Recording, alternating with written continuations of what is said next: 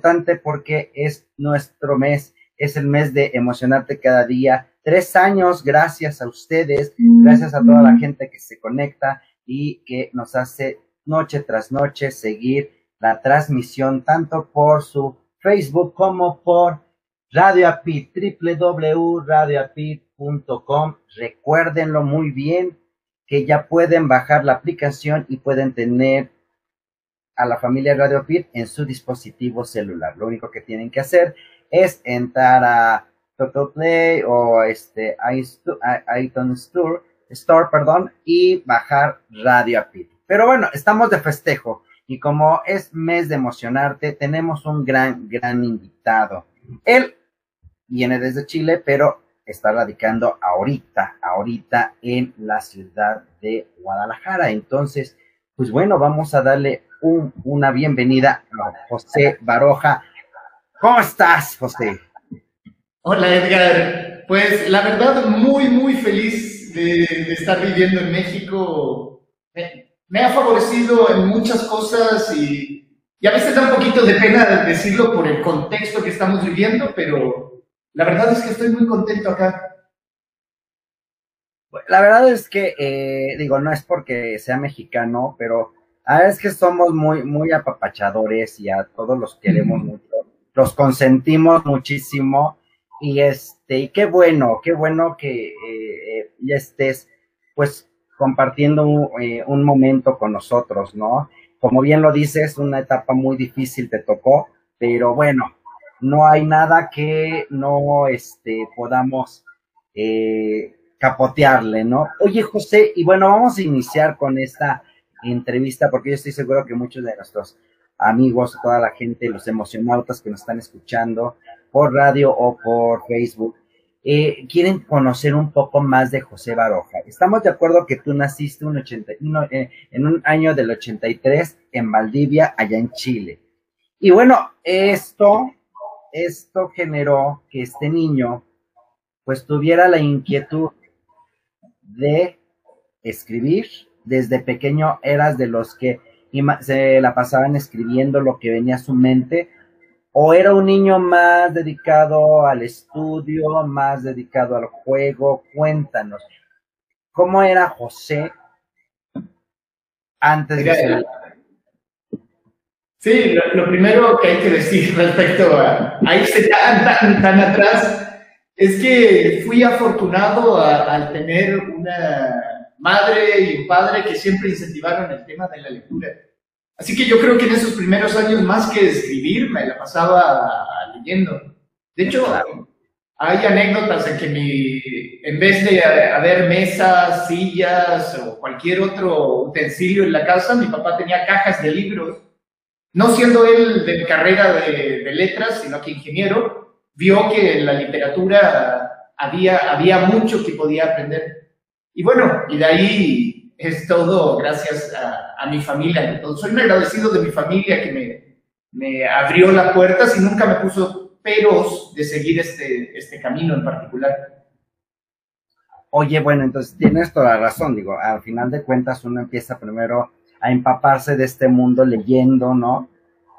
¿Y cuáles fueron esos cuentos de niños que, que al final de cuentas te fueron metiendo esa espinita de, escribir, de, querer escribir. ¿Fue un cuento de niño o fue igual y ya cuando estabas en la secundaria o en la prepa? ¿Cuál fue ese momento en donde este, ese libro te cautivó que dijiste, por aquí voy? Pues, sabes que los primeros libros que, fui descubriendo eran los de Julio Verne, por ejemplo que suena hoy en día como que fuera una lectura muy grande para, para cierta, cierta edad, pero siempre han existido los libros con dibujitos y, con historietas, y eso lo, atrapa también. Sandokan, por ejemplo, El Tigre de la Malasia, eh, libros de aventura que siempre eran bienvenidos, y también libros de Disney que a veces aparecían algunos muy entretenidos. También me ha gustado mucho siempre el dibujo y y mi abuela solía llevarme muchos libros de regalo también. Ahora, eso de escribir, pues yo te diría que fue más o menos a los 13 años cuando mi madre me regaló el que puedo decir que es mi primer libro, porque el resto era todo de, de la familia, que fue el Rimas y Leyendas de Gustavo Adolfo Becker, y coincidió con que yo me enamoré de una, una chava a esa edad, y me dio por invitar a Gustavo Adolfo Becker y escribir los peores poemas que he escrito en toda mi vida, si los veo desde hoy, pero probablemente sean los más inocentes y los, los más puros también. Yo creo que, bueno, eh, tal vez como la técnica o tal vez como esta parte, ¿no? De ya estudiado, de ya saber cómo hacer un poema, pudiera parecer mmm, como no muy, muy buenos.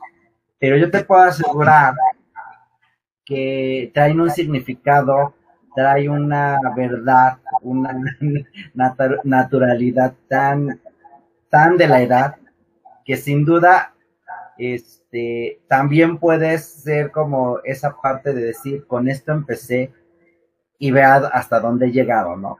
Sí, claro, de hecho te cuento algo más. Eh, empecé a creerme poeta porque imitaba los poemas de Gustavo Adolfo Becker, sus, sus rimas archiconocidas. Este verso, por ejemplo, ¿qué es poesía? Poesía eres tú. Y era un plagiador en ese sentido. Pero el, el, truco era que yo le escondía en el estuche, en la mochila, mis cartas de amor con esos poemas y ella nunca me dijo nada, entonces me sentía muy frustrado en ese sentido. Y años después me vine a enterar que la profesora le había dicho que no me dijera nada precisamente para incentivar mi deseo de, escribir y escribir. Así que por un lado me enojé con la profesora y por el otro eh, estuve muy contento con la profesora. O sea, al final de cuentas, eh, eh, ella fue la, la culpable de que no anduvieras con ella, pero la culpable también de que no decayeras y siguieras en esta cuestión de seguir escribiendo. Exacto, me enamoré de la literatura finalmente. Claro, o sea, como que fue sopesando, pues niveló la situación. ¿Quién sabe qué va a pasar? Oye, pero ahorita que acabas de decir, dices, eh, me fusilaba pues yo creo que eh, al final de cuentas, dentro de esta, por ponerla así, porque al final eh, la fusilación más bien fue una parte que te orientó para que tú también eh, echaras a andar tu imaginación, ¿no? Partir de algo y ya de ahí sacar lo que realmente José quería, ¿no? Sí, de hecho, en principio, todos pensaban que iba a entrar a estudiar Derecho, que es como lo que suelen asociar en Latinoamérica con humanidades y ganar dinero y todo eso. Y al momento de tener que tomar la decisión que estudiaba, pues seguí el camino de la literatura, más allá de todo lo que decían de, de los riesgos de morirse de hambre, de estar abandonado, etcétera, etcétera. Pero sabes que la verdad es que no me arrepiento ni un poco de haber seguido ese camino. Me ha llevado a ser feliz acá en, en, en Guadalajara. Oye, bueno, pero a, además, este, en este sentido, ya, ya, ya me dijiste que en la secundaria y esta parte, ¿no? De, de, de escribir los poemas para, eh, sí, era secundaria, ¿no? 13 años, sí, ¿no? Sí, más, más o menos. Fue toda la secundaria esa ilusión. Oye, pero entonces desde primero a tercero, o sea, la maestra estaba feliz. Sí, yo, yo creo, pero lo, lo, de que lo hizo bien, lo hizo bien. Si su objetivo no, era que lo siguiera escribiendo, lo hizo de maravillas. no, por supuesto, o sea, de que, oye, y, y, hablando de esta parte de secundaria, porque muchas veces somos jóvenes y nos da pena, ¿no? De repente esta parte de, ve a declamar o haz un poema, escribe, eh, de repente uno es, se cohibe porque tal vez o no es muy bueno o porque simplemente qué pena, qué oso, cómo me voy a ver yo. Tú eras de, las, de los chavos que no importaba y ¿quién va a decir el poema? Yo, maestra. ¿Y quién va a participar? Yo. Si eras así, José, o cómo era José en esa etapa de juventud, aparte de que era enamoradizo. pues la verdad sí me gustaba participar en todas las cosas que salían, eh, pero en el fondo también me gustaba mucho estar eh, solo y, aprovechar el tiempo de, escribir. Me escapaba de las horas de escuela también, debo confesar. Eh, pero me escapaba para hacer cosas muy productivas, como hacer deporte, ir a la biblioteca, eh, ir a leer, pasear incluso. Oye, pero... No, va, va, va. No, no, ahorita te digo, síguele, síguele. pues sí, era, era buen, buen, estudiante, eso debo confesarlo, más allá de que no me gustaba mucho ir a la, a la, escuela. Y que muchas cosas las hice en ese tiempo para impresionar a esta, a esta chica de la, que, de la que me había enamorado en ese entonces. Que por cierto todavía tiene esas cartas, después me vine a enterar, ahora está felizmente casada con, con un un chamaquito que nació hace, hace no mucho, así que, bueno, le mando saludos a tía en ese sentido. Oye, pero bueno, este, a lo que iba a preguntarte en esta parte, que todas, bueno, eh, te saltaban las clases, pero porque hacías otro tipo de actividades recreativas, ¿no? Vaya, no eras de las personas que te ibas con los cuates y todo. Sí, eh, es eso. Eh, básicamente me aburría un poco en, en la escuela. O sea, digamos que eras de esos chavos que de repente eh, estaban en, el grupo de tercero de secundaria, pero no se sentía parte de ese grupo por las cuestiones que tú ya traías en la mente. ¿Pudiera decirse o no? Sí, sí, podría decirse. No, no era una persona apática o que no compartiera con ellos, pero, pero la verdad igual me sentía con ganas de hacer otras cosas y no tan dispuesto a compartir en, todo momento. Y bueno, ya tenemos saludos, perdón, este, mi queridísimo José, pero fíjate que aquí ya tenemos saludos. Antonio Ruiz, desde Viña del Mar, te mandamos un saludo. Este, ah. te mandas saludos también a ti. Dice eh, saludos compartidos, saludos Pepe. Y por aquí creo que ella tiene una pregunta. Ok, nos dice Antonio Ruiz, ¿qué pasión es la que te tiene hoy en donde estás y hasta dónde has llegado? Esa es la pregunta que nos hace Antonio Ruiz y cuéntanos. Pues mira, se suman varias cosas. Uno es el amor a, la literatura, que acá acabamos de fundar una editorial, es Audacia Editorial, eh, estamos en contacto, de hecho, con otras editoriales de fuera y tiene que ver todo con difusión, fomento, creación, es decir, todo respecto al mundo de la literatura. Y me vine a Guadalajara porque me gustó mucho México, en realidad. Estuve un tiempo en Barcelona y preferí México porque sé que hay muchas cosas que hacer, su gente me encanta, me encantan sus contradicciones además, y me apasiona mucho estar, estar acá por todo lo que hay que hacer. Y la vida en ese sentido también me premió, porque acá en Guadalajara me vine incluso a enamorar y no, no, es la causa principal por la que me vine a Guadalajara, pero ya estando acá, me, me, enamoré, de hecho, saludos Sinaí, y, y, ya con eso tengo todas las motivaciones que, que uno puede necesitar, yo creo, para, para seguir avanzando. ¿Hasta dónde llegaré? No tengo idea, yo creo que no he llegado todavía a puerto y y eso lo, lo evaluaremos más adelante. No, y yo creo que poco a poco, ¿no? Eh, el chiste es tener un objetivo claro y hacer de ese objetivo eh, que trascienda y luchar por ello, ¿no?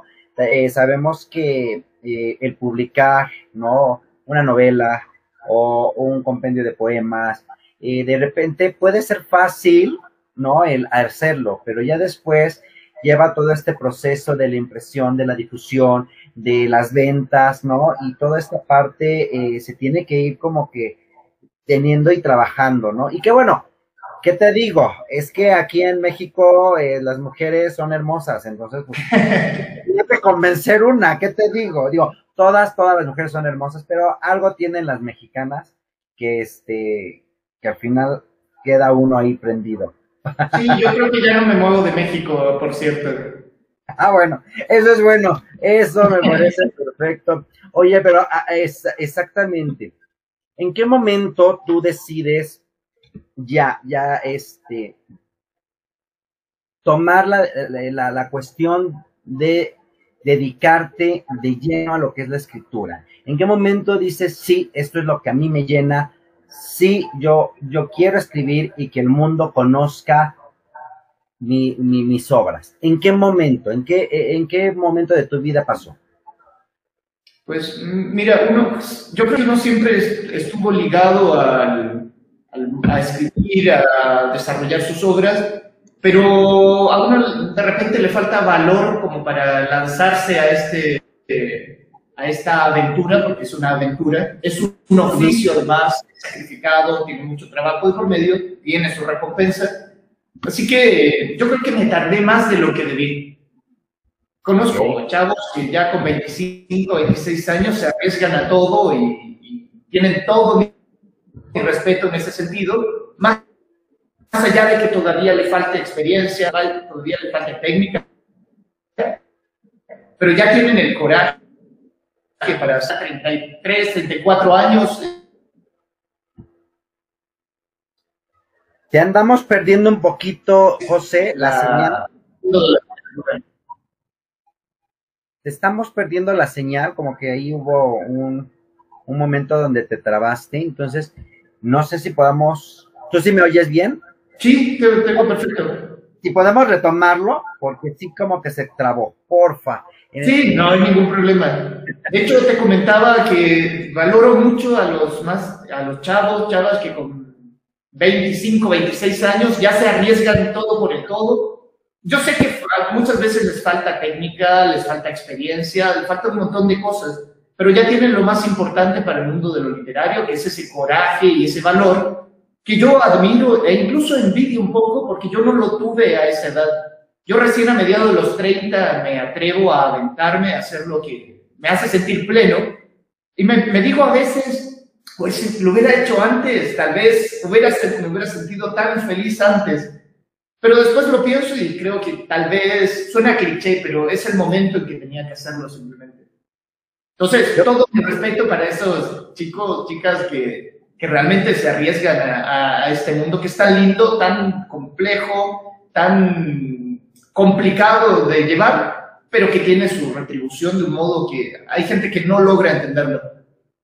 Yo creo que más que cliché eh, es algo muy cierto, ¿no? Yo creo que a cada quien nos llegan los momentos en donde tenemos que tomar una decisión y es la de dedicarnos a lo que nos gusta o hacer algo que pues con lo que puedas sobrevivir, que también lo haces con, gusto, pero tal vez no te llena, ¿no? Y afortunadamente, como bien dices, eh, las nuevas generaciones ya no tienen como que ese miedo que tal vez, eh, eh, bueno, al menos hablo por mí, de qué va a pasar, como que ya no, o sea, como que, digo, no sé si es bueno o malo, pero también como que tienden a arriesgarse, pase lo que pase, y entonces en esta parte que luego no es tan es que también no estamos acostumbrados, o sácame tú de, del error, José, no estamos acostumbrados a, a, poder expresarnos de la manera escrita, ¿no? Como que lo vemos, no sé si es por la parte de, de las escuelas que de repente es como una imposición y, y nos dicen que escribir, que no nos dejan sacar la imaginación, o qué pasa en ese sentido, tú cómo lo puedes ver, o, o tú bajo tu experiencia, ¿cómo lo, lo, podrías nombrar o, mencionar? Bueno, yo pienso que, y obviamente esto es una opinión personal, que hay mucha responsabilidad en las escuelas que han acabado instrumentalizando la literatura como aquello que sirve para poner una nota en una materia específica y le han quitado todo ese sabor, ese gustito a descubrir experiencias, vidas, a otros seres humanos que tuvieron la gentileza de dejar sus vidas ahí, porque uno no alcanzaría a vivir todas las vidas que están reunidas en, los libros. Y entonces se va multiplicando de una manera maravillosa la experiencia personal. Entonces, las políticas de gobierno también tienden a ser muy macabras en ese sentido. Lo hemos visto en pandemia, cómo le recortan fondos, por ejemplo, no solo acá, sino en una serie de países, a cultura, siendo que la cultura es la que nos mantiene relativamente cuerdos en medio de estos encierros. Pero tienes razón, ¿no? Y yo creo que eh, también esta parte de, empezar, ¿no? A cambiar el chip. Incluso hasta como papás, como digo, yo soy docente, entonces de repente sí es como buscar esa parte de que se interesen, no tanto por la imposición o no tanto porque si no, no aprendes a leer y a escribir, eh, no vas a ser nadie, ¿no? Porque ese es como que luego el, discurso que, que pudiéramos tener, incluso maestros o papás o, adultos, de repente es eso, ¿no? Es que si no lees y escribes no vas a ser nadie. Al contrario, yo creo que eh, es más bien eh, invitarlos, ¿no? ¿Y cómo empieza? Tú lo dijiste, tu papá, ¿no? Los libros que tenían en casa y, y, empezar con esta motivación de leer y todo. Y, sí, por ejemplo, para mí la literatura no debería ser algo de, de la asignatura de lenguaje, debería ser una cosa de la asignatura de arte o por lo menos eh, hacerlo multidisciplinario y que, que, se conecten ambas cosas. Yo creo que es eso, ¿no? Hacerlo multidisciplinario, que creo que es la palabra correcta. Y bueno, en este, en este tenor, mucho gusto porque ya nos comentaste, ¿no? Que ya ahorita actualmente eres director de Audacia Editorial aquí en México. Y bueno, esto también es una parte donde creo yo, o déjame, o tú ahorita ya nos vas a contar, de poder eh, darle oportunidad a nuevos talentos, o tú mismo conocer, ¿no? Esta diversidad que hay ahora de, de, chavos eh, eh, que quieren escribir. Cuéntanos esa parte. Sí, mira, lo primero es que yo entiendo la literatura como un oficio y creo que eh, como oficio hay que revalorar su importancia, su técnica, su dificultad también de llevarse a cabo. Hoy existen infinidad de modos de publicar, seas buen escritor, seas mal escritor, o buena escritora mala escritora. Lo que ha mermado muchas veces la calidad y hay muchas editoriales también dispuestas a publicar lo que sea con tal de, de recibir una lana. En tal sentido, como editorial, nos hemos propuesto publicar a autoras y autores nuevos que no hayan publicado antes, pero bajo parámetros muy sólidos para, para poder avanzar. De hecho, nuestra primera publicación, bueno, técnicamente va a ser nuestra segunda publicación, se denomina Nuevas Letras Atenagóricas y reúne a siete autoras mexicanas que no habían escrito, o más bien no habían sido publicados por distinto motivo, pero que reúnen historias muy potentes, muy fuertes acerca de la situación de la mujer en México. Y eso es, narrativa. Y así también uno va haciendo contactos con otras editoriales y aprendiendo. Por ejemplo, Terra Ignota en Barcelona, de la que tengo el orgullo de, tener un libro publicado, eh, también tiene esos criterios muy, muy ligados con bueno, vamos, con las editoriales antiguas, no con las editoriales postmodernas, digamos, que suelen ser un poco más guiadas por la lana y todo. No significa que no queramos ganar dinero, eso sería, sería hipócrita de nuestra parte, pero sí queremos ganarlo bien y además hacer un aporte dentro de México. Claro, y yo creo que es muy importante esto, como bien dices, tener los parámetros, ¿no? De lo que quieres eh, difundir en la editorial, ¿no? No como eh, no es cualquier cosa, sino revisarlo, que también eso es importante, revisar el texto, ver, ¿no? Si, si concuerda también en, en lo que es la visión de la editorial. Y claro, y acabas de mencionar algo, este, a nuestro queridísimo amigo, bueno, saludos a Jordi, Jordi Matamores, ahí de España, de la editorial Terrainota. Y bueno, eh, ahorita vamos a hablar precisamente de esta publicación no fue un 14 de febrero, pero antes, antes de empezar a hablar ya de este, de este libro, déjame mandar saludos rápidamente. Ah, tenemos a César Antonio, saludos, saludos, César Ángel Díaz, saludos, Carlos Martínez, saludos. Eh, ¿Quiénes más están por aquí? Eh, um, um, eh, Carlos Martínez, Isela Ramírez, saludos. Lilia Curiel, Miguel Ángel, Miguel Zúñiga, Valeria Delgado, eh, a todos los que están conectando, muy buenas noches, gracias por seguirnos. Ya saben la dinámica, si quieren hacer alguna pregunta a nuestro invitado, con mucho gusto yo se la hago, ya él dependerá si la quiere contestar o no, pero al final yo, yo hago la pregunta. Y aquí hay una, tu proyección literaria basada en qué temas crees tú que harán de ti un admirable escritor. Bueno, lo de admirable escritor finalmente depende de, cómo me reciban los lectores, las lectoras. De hecho, siempre, siempre suelo comentar que sin, sin gente que te lea no hay escritor. Y en consecuencia, si llego a ser un admirable lector, va a ser, perdón, escritor, va a ser porque eh, los, las misma gente que busca mis libros así lo declara.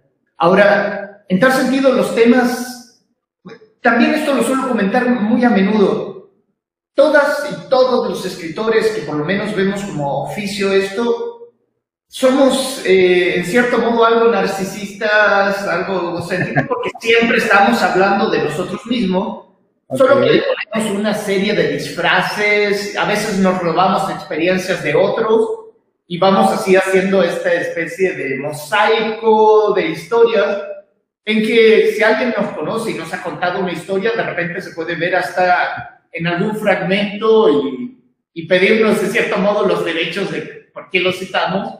Entonces yo le diría a, toda, o sea, a todos los, los, que nos escuchan que siempre tengan cuidado qué historia le cuentan a alguien que se dedica a escribir, porque es muy probable que de algún modo aparezca inserta en otro relato. Definitivamente, este, José, yo creo que, eh, bueno, han pasado compositores también y de repente dicen, es que la letra, esta canción me inspiré porque eh, el compadre de tal me lo contó, ¿no? O mi amigo vivió esto y por eso hice esta canción. Pasa lo mismo aquí con los personajes y tal vez no tanto la parte de, de, sacar la historia como tal, pero de repente ese suceso, algo que te llamó la atención, dices, aquí encaja perfectamente, ¿no? Sí, de hecho yo creo que la literatura, a diferencia de la historia, es una biografía de tipo emocional. Es decir, lo que uno busca con, lo que está narrando, con los hechos, es transmitir alguna emoción, algún sentimiento, algo que uno percibió o sintió en carne propia, pero mediante, mediante la ficción. Por eso tiene tanto que ver con los momentos, con los estados de ánimos, con las situaciones. Y en tal sentido, como para cerrar esa pregunta, los temas van a ser los temas que vayan apareciendo según mi experiencia de vida y por lo general van a estar ligados con lo cotidiano y eso cotidiano con barnices de lo fantástico, con barnices de, de ilusiones, etcétera, etcétera. De hecho, afortunadamente puedo decir, y lo dice la crítica también, que soy muy variado en el tipo de, de narrativa que hago. Es, es específicamente cuento, pero las temáticas son muy variadas, los estilos también. Que eso importa mucho, ¿no, este José? Para no quedarte clavado con uno solo, ¿no? encasillarte, como, como se dice, ¿no? Sino darle experimentar. Eh, por aquí dicen, tú hablas de coraje, fuerza e inspiración. ¿Estás preparado aún en estos complejos tiempos para seguirte realizando como tal? Pues yo creo que el hecho de que estemos con todo el equipo acá, Luis Javier Mariscal, Héctor Riveros, Acelia Ceballos, Leida Mariscal, Salvador, Mariscal, etcétera, estemos eh, enfocados en crear una editorial en tiempos de pandemia, dice mucho sobre que el coraje todavía está ahí presente. Porque una de las labores más difíciles, y eso Jordi también lo puede refrendar, eh, eh, Jordi, el amigo de Terrenota, Es, es vender libros. Pero nosotros, que somos tercos, somos escritores, hemos estado también en ese sector, nos ponemos a tratar de vender libros incluso en época de pandemia. Entonces, mantener esto vivo es en sí mismo un acto de valor, creo. ¿Cómo resultará? Pues en la literatura existe el héroe que fracasa y el héroe que triunfa. Esperamos ser los héroes que triunfan y que no quedan agónicos en medio del campo de batalla. Y bueno, eso es también importante, este, que gran parte de esto que, que siga o que no siga es a la gente, al público, ¿no? Que, que se dé el tiempo de poder leer a estos nuevos autores, ¿no? Darse la oportunidad de conocerlo. Y, y bueno, ahora sí llega la pregunta de cómo surge no fue un 14 de febrero.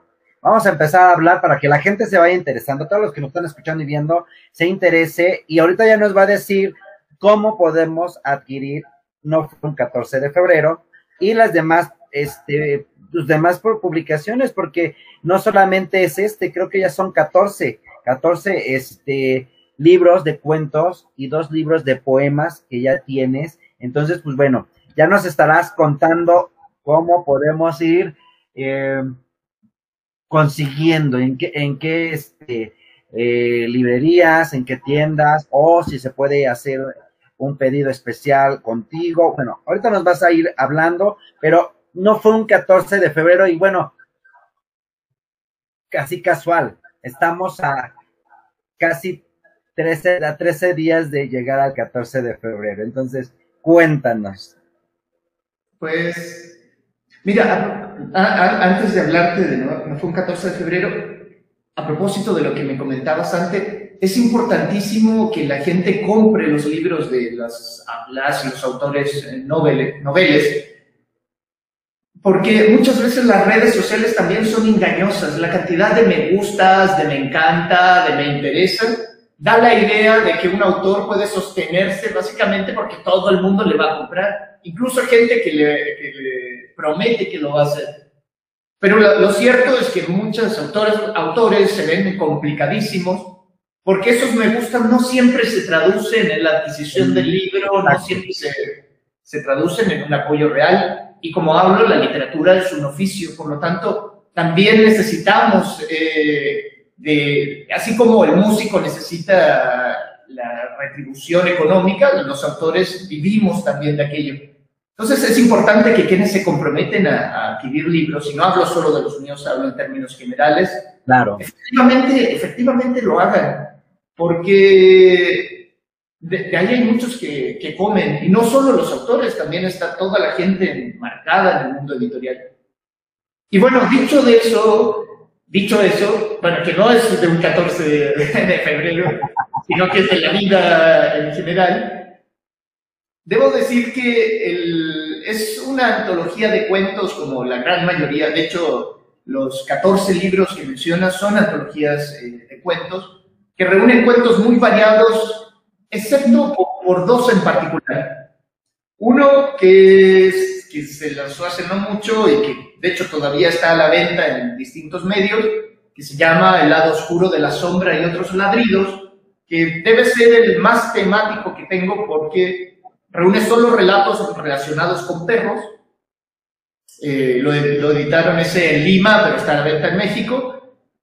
Y el otro es sobre la extraordinaria memoria de Ernesto Faúndez Sangüesa, que reúne solo relatos ligados con el mundo LGBT y eh, que también es de los pocos libros temáticos que, que, tengo en particular. Ahora, no fue un 14 de febrero, debe ser el más extenso porque reúne todo lo que he escrito prácticamente en mi travesía por Argentina, por España y ahora en México más alguno que otro que se coló desde, desde tiempos pasados con alguna revisión. Y el título es del cuento principal del, del, libro. Bueno, todos los autores, por lo general, cuando hacemos antología, tenemos como un relato regalón, digamos, uno al que queremos más y ponemos en el título, aunque a veces se da que no es el que más le gusta a la gente y, y eso a veces es un poco triste para uno, pero pero también somos cerdos, así que ese es el título y, se acaba. Oye, José, pero bueno, son varios cuentos, son varios relatos, pero por ahí, este, en una reseña que leí, hablabas de algo, y me imagino que es parte de lo que tocas en estos cuentos, que dices la, la, la realidad de la cotidianidad, ¿no? Eh, eh, esta parte eh, que quisiera que nos explicaras cómo, cómo lo, lo, emerges en un cuento, ¿no? Donde dices, este, el sinsentido de la existencia es real. Y bueno, muchas veces el ser humano está como zombie, ¿no? Caminando sin, sin un, sin un camino, sin una opción, sino simplemente está caminando y pues se dedica a eso, nada más a existir, pero sin un sentido. ¿Cómo lo abordas en, tu, en, tus, en este cuento, entre estos cuentos, o cómo es que tú ves esta parte? Pues la verdad es que siempre me, he asombrado de lo poco observadores que somos en lo cotidiano, cuando prácticamente todo, todo es propenso de una historia de trasfondo y del enigma además. Lo único certero que tenemos en, la vida es la muerte, por lo tanto toda historia nos puede llevar a, terrenos desconocidos. Por ejemplo, hay un ejercicio que siempre hago cuando voy a charlas con estudiantes de secundaria sobre todo, que es que pongo un escenario cotidiano como es el goteo de, de la llave del agua mientras uno está durmiendo. Ese goteo molesto que empieza a sonar. Sí, claro continuamente y todo lo que sucede en torno a eso es, es lo cotidiano. Entonces, lo cotidiano sirve de excusa para encontrarse de repente de lleno con la sorpresa y con lo, lo fantástico. Por ejemplo, yo me levanto a apagar eh, el agua porque está molesta, pero de repente me acuerdo que más gente vive en esa misma casa y nadie se ha levantado. Entonces ya me empieza a extrañar la situación y uno juega un poco con la expectativa que tengan los lectores. ¿Por qué nadie más se levantó si yo no estoy viviendo solo? Y entonces hago que el personaje empiece a revisar cuarto a cuarto y sorpresivamente no hay nadie. Y entonces ahí uno va guiando de la mano, en cierto modo, al lector hasta llegar a, a un final donde se abre la puerta de la calle y pueden pasar muchas cosas ahí.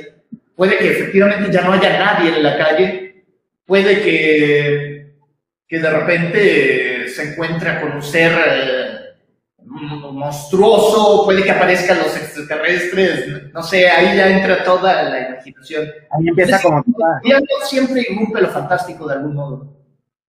Sí, claro, ¿no? Como que nada más necesitas el pretexto de sacarlo, de sacarlo de su cotidianidad, de sacarlo de esa rutina y ya después, y yo creo que nos pasa a todos los que nos, están escuchando, nos están viendo, a nosotros mismos nos pasa, ¿no? Cuando cambiamos esa rutina, definitivamente tu día no es, no es el mismo, ¿no? Y cambia por completo. Entonces, y, y bueno, y en esta parte es, es lo que quieres tú plasmarnos en este, en esta antología, me imagino. Sí, imagínate que hasta en el chisme somos muy buenos cuentistas porque nos comenzamos a imaginar la vida completa de la otra persona. La diferencia, la diferencia es que no lo, tal vez no lo escribimos en el momento, no aplicamos la estética, la retórica y todos esos elementos técnicos que son, van en el oficio, pero en rigor uno se, se está imaginando todo lo que ocurrió. Somos muy buenos para, para preocuparnos de la nada, haciendo expectativas de historias que no han sucedido ni tal vez no sucedan. Bueno, e, exactamente, ya sea de nosotros mismos, nos hacemos una expectativa cañona y ya nos inventamos por qué nos odia la gente, cuando no, pero ahí estamos, ¿no? O, como bien lo dices, el chisme. Ah, porque cómo nos encanta, cómo nos encanta hablar de los demás y hasta le imagínate, imagínate la siguiente situación, cuando nos llama el jefe o nos llamaban en el colegio nosotros nos pasábamos literalmente película de que algo habíamos hecho, de que tal vez nos van a echar, y a veces era hasta para una felicitación. Entonces, ese es un poco el juego del narrador. Anticipar la expectativa, a veces romperla, a veces seguirla, y ahí empiezan a surgir los distintos géneros literarios. Entonces, en, no fue un 14 de febrero, lo que hago básicamente es utilizar esa misma técnica que no es nueva, de hecho, Bebo mucho de autores como Edgar Allan Poe y su metodología de la composición, donde explica él cómo son sus cuentos, bueno, con un ego un poco más elevado, porque dice que él es el que mejores cuentos escribe y los escribe así, o de Cortázar, o de Borges, y me tomo de ahí y empiezo a jugar desde lo cotidiano, la erupción de lo fantástico, de lo angustioso, de, la preocupación, Vamos, biografía emocional al, fin y al cabo, cosas que todos hemos sentido. Claro, y generar emociones. Y por aquí eh, nos, nos, preguntan cómo podemos, eh, no, primero dice, ¿cómo, las, ¿cómo le haces para dejar impresas tus ideas, sentimientos, emociones, poesías o poemas? para dejar impresas. ¿Se referirá a, descubrirlo en el, en relato? imagino que es cómo llega esa inspiración. Ya nos comentaste que de vez en cuando pues usas lo, lo que te rodea para decir, órale, de aquí, pero en sí, ¿cómo surge? Eres de los que duermen con libretita porque ching, de repente ya tienes que anotar, vas en el, el carro y de repente frenas, tienes que anotar, o no, simplemente te sientas tú y empiezas a escribir y dices, pum, ¿cómo es? Me imagino que va por ahí. Sí, la, verdad, en el, en el, diario vivir soy lo más común y corriente que te puedes imaginar, pero sí a cada rato van apareciendo ideas precisamente por pensar en la alternativa. Es como ver que hay mundos paralelos a todo. El que más saludó tiene toda una vida detrás que tal vez sea esta o sea la del otro universo, no, no sé, ahora que está tan de moda los multiversos, pero también soy un convencido de que la inspiración es solo el motor de inicio para la escritura. Es decir, uno tiene una idea, la plasma en el papel, pero el trabajo no ha acabado ahí. Entonces, uno puede estar semanas, puede estar horas, puede estar meses, incluso años trabajando en ello. Tengo una novela ahí, por ejemplo, que está buscando casa editorial. Eh, ahí, bueno, como representado de, una agencia, ellos están haciendo ese trabajo, eh, pero que tardó cuatro años en, ser escrita y aún así no estoy conforme porque no hay escritor que se digne, que quede conforme con lo que escribió y siempre que vuelve al papel eh, va a tratar de cambiarlo y de avanzarlo y modificar una serie de cosas. Y ahí es donde entra la figura del editor, que es maravillosa porque te contiene y te dice, alto, no pero es eso, ¿cómo lo imprimo? Lo imprimo desde la técnica. Para mí la técnica es, es esencial, porque sin técnica nadie va, no voy a lograr el efecto que quiero conseguir con el relato. Y eso también es muy de Edgar Allan Poe, que decía que el cuento tiene por finalidad conseguir un efecto.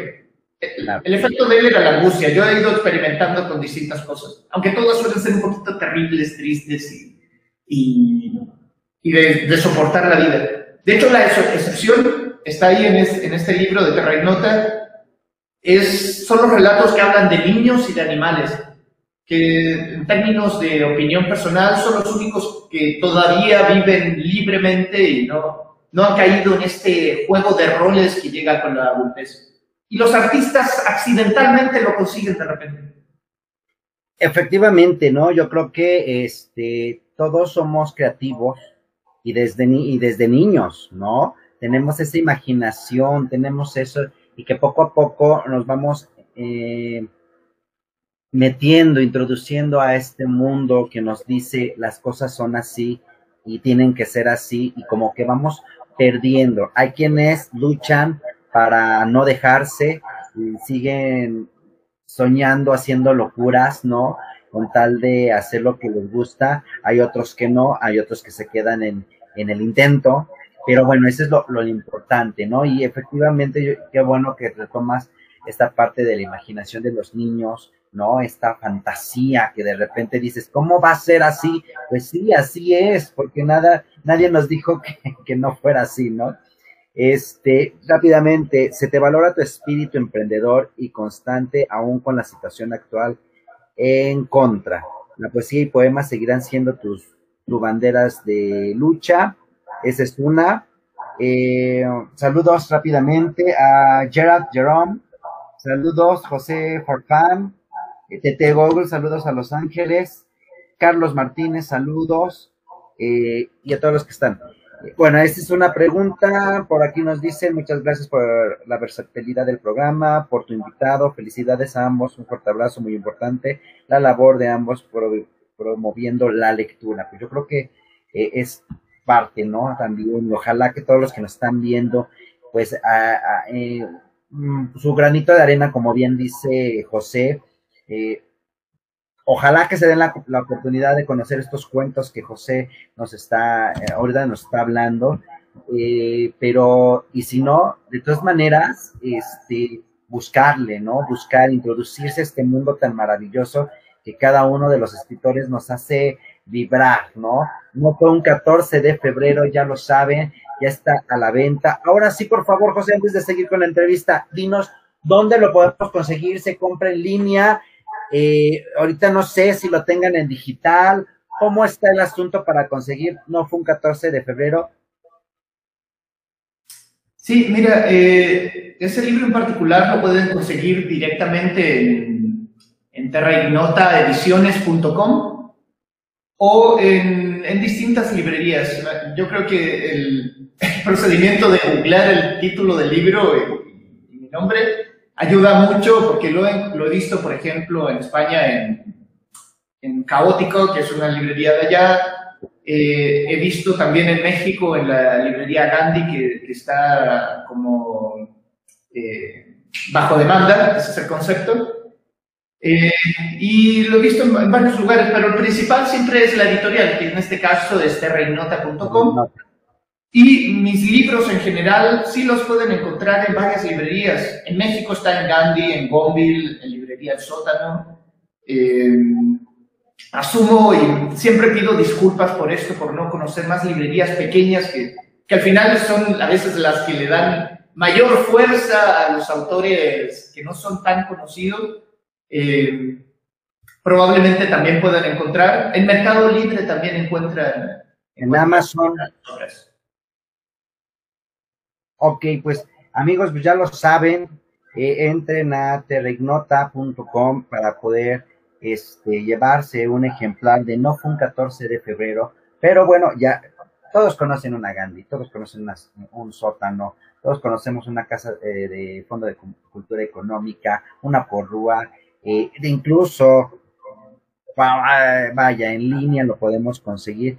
Varios de los este, ejemplares que ha publicado José, como el curioso caso de la sombra que murió como un recuerdo, como ya nos mencionaba, El lado oscuro de la sombra y otros ladridos, cuentos reunidos y antología breve. Entonces, pues bueno, ya lo sabe José Baroja, así, pónganlo en el buscador y ya ahí este, les dirá dónde poder conseguir algún ejemplar. Yo creo que sí, debo decir que lamentablemente el lugar más difícil para conseguir un libro mío es en Chile. Y eso tiene que ver con los impuestos que, que, están agregados al libro, con malas políticas culturales, con el presidente que está ahora en el poder. Entonces, eh, y bueno, y porque nadie es profeta en su tierra, también dicen. Pero en el resto de Sudamérica, del hemisferio norte, incluso en Japón se puede conseguir alguno que otro de estos libros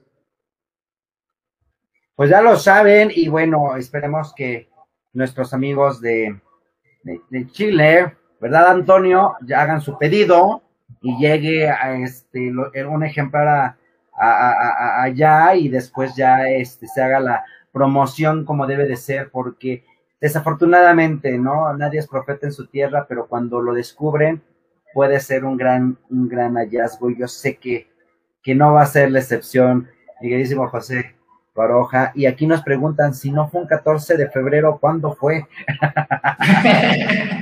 pues, pues, pues, pues. Pues la, verdad, ese es un hecho real y tuvo que ver con, con, un tema sentimental que fue en julio de hace varios años. Así que es, ahí estoy confesando algo que por lo general no se confiesa en los relatos, podría decir que es ficción nada más, etcétera pero está ligado con eso. Y no fue un 14 de febrero porque es un tema también de, ligado con romance y amor.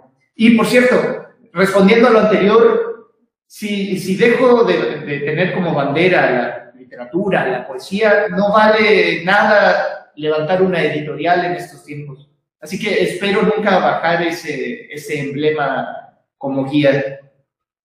No, yo creo que cuando ya te metes al ruedo es muy difícil podrás caerte, te podrán tirar, este, podrás estar en una época de, ya no querer hacer nada, pero al final de cuentas decides. Eh, eh, eh, quien se dedica al arte es masoquista, yo me he dado cuenta. Somos masoquistas porque no importa cómo nos vaya, seguimos haciéndolo porque nos gusta. Sí, es cierto. Somos, somos algo masoquistas al menos.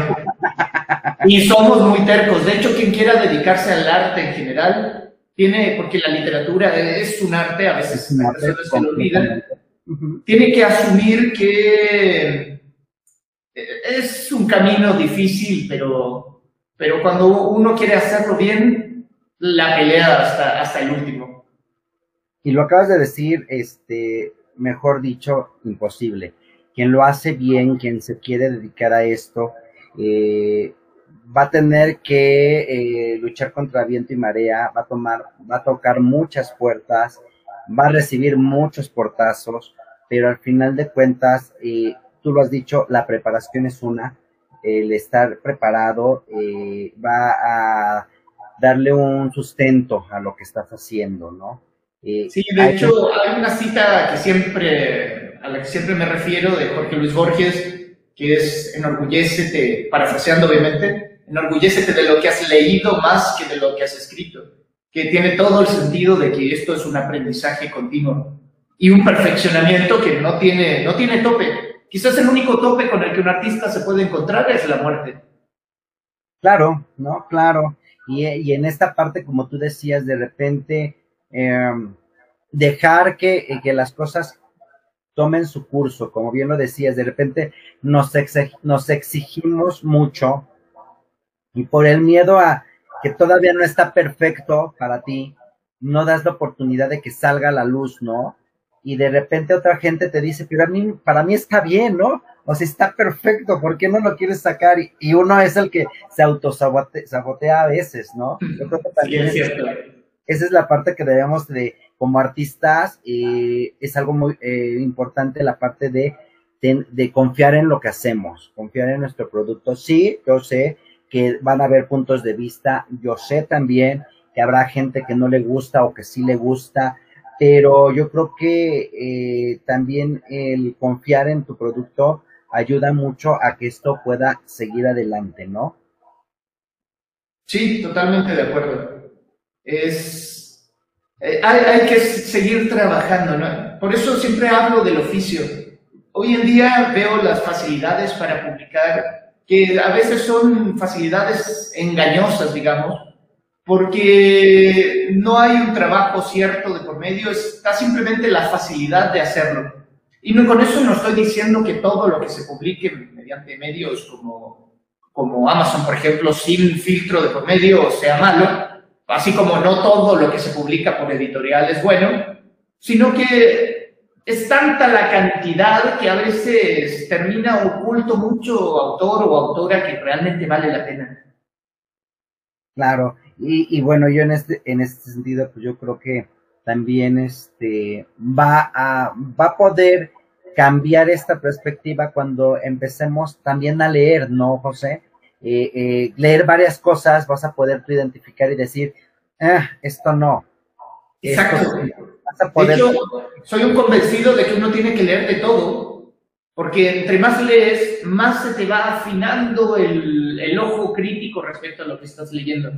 Si tu mundo está solo ligado, por ejemplo, con, con Cuauhtémoc y su juventud en éxtasis, y es lo único que has leído, pues esa va a ser una obra épica, maravillosa, increíble. Pero en la medida en que vayas ampliando tu panorama, pues tal vez ya no te parezca tan bueno, tal vez sí, va a depender mucho de tu propio paladar eh, literario.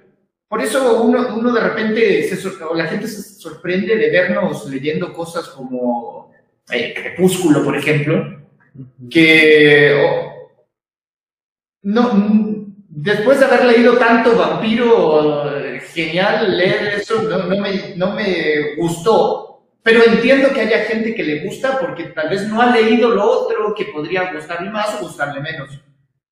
Entonces, es eso, es ampliar la mirada lo más que se pueda y aprovechar que a través de esos libros uno puede vivir tantas vidas que no alcanzan en, en, la propia. Y yo creo que eso es, eh, es, algo importante, ¿no? El que leer te lleva a, mundos inimaginables, te lleva a conocer inclusive eh, en ti esos sentimientos que no habías experimentado hasta que lees un libro y sientes algo que dices, esto nunca lo hubiera sentido en la vida real, ¿no? Este, esas ganas de, no sé, de ojalá que lo atrapen y que lo maten o, te, enganchas tanto que esos sentimientos que tal vez en la vida cotidiana no vas a decirlo, los, los puedes decir, ¿no? Y también como que perder el miedo a, a, a, a, las cosas que tal vez no puedas entender, porque habrá libros que igual y sí, su vocabulario es un poquito más complejo y todo, pero bueno, no, no, no por eso tenerles miedo a los libros, ¿no? Al contrario, como que sea una parte de, pues bueno, vamos a ver qué vamos entendiendo, sino ir buscando. Dice por aquí, este José, ¿las líneas editoriales te censuran algún tema en específico? Identidad de género, política, economía, religión. ¿Algún tema te han censurado a ti? La verdad es que hasta el momento he tenido fortuna en ese sentido, eh, porque no me he visto con, con, ese tipo de censura. De hecho, me he visto más con censura de algunos lectores y algunos que ni siquiera son lectores respecto a, a títulos de libros, porque una de las ventajas del cuento, siendo un género muy difícil como, como plantean muchos autores, eh, es que te permite tratar en un mismo libro temas variados. Entonces, por ejemplo, en este, no fue un 14 de febrero, pueden encontrar política, pueden encontrar ironía, pueden encontrar identidad de género, eh, etcétera, etcétera. Pero debo decir que he sido afortunado. Conozco otros autores que sí les han censurado. Y eso que conste que soy un autor que, que plantea que si la literatura no te conmueve, no te genera algo, en realidad es, es pido perdón por el término, pero es solo mierda endulzada. Ok, ok. Pues sí, tienes, tienes toda la razón, este José. Y bueno, ahí está. Eh, ah, por aquí nos escriben. Acá en Chile se les cobra impuesto a los escritores, editoriales e impresores. Espero allá no suceda lo mismo. Luego aquí dice, todos ellos pagan impuestos por por separado y después se quejan de la incultura aún más en, la, en el nefasto gobierno y sistema político actual. Bueno, es que él es chileno, entonces comparte tú. Sí, estoy totalmente de acuerdo. De hecho, una de las grandes dificultades para que mis libros lleguen allá, uno es que una editorial primero tiene que interesarse, perdón, una librería tiene que interesarse en importarlos. Pero el, el impuesto, que es una herencia de la época dictatorial, eh, no se ha quitado en, la llamada democracia ni en la transición y sigue ahí y encarece brutalmente los libros. Es más, me es más barato o es más barato una librería en España llevar un libro mío y viceversa de España a México que o incluso a Perú Argentina para dar casos que están alrededor de Chile que al mismo Chile, que además, eh, no siendo tantos habitantes, eh, no resulta atractivo para, las, para muchos editoriales, a no ser que lleven un bestseller, porque comercialmente tienen que pagar un impuesto adicional. Entonces, todo sale muy caro en, en Chile. Bueno, en general sale muy caro. Yo recuerdo que en Barcelona gastaba más o menos lo mismo que en Santiago, por ejemplo. Okay. Sí, tomando diferencias, contrastes muy brutales respecto a los servicios básicos, por ejemplo. Sí, sí, se cambia, ¿no? De un país a país, pero bueno, ojalá que, pues... Sí, estoy de acuerdo con lo que dices sobre el gobierno y sobre el presidente. De hecho, ya lo he dicho en muchos lugares y, y creo que si, sigue el próximo gobierno en lo mismo, ya no me van a dejar entrar. esperemos que no y esperemos que cambie, ¿no? Todo, esperemos que, como todo, sea cíclico y vaya, termine ese ciclo y empiece algo mejor para, para Chile. Yo creo que para cada país vive cada cosa que debemos de, de, ver hacia algo mejor. Sí, eh, la democracia es el arte de intentar convivir todos estos, estos lugares. Solo que como latinoamericanos a veces nos vamos a los polos y tratamos de, de quemar todo lo que quedó entre medio para rehacerlo. Entonces, creo, creo que hay mejores caminos que ese y, la alternancia a veces es más apropiada.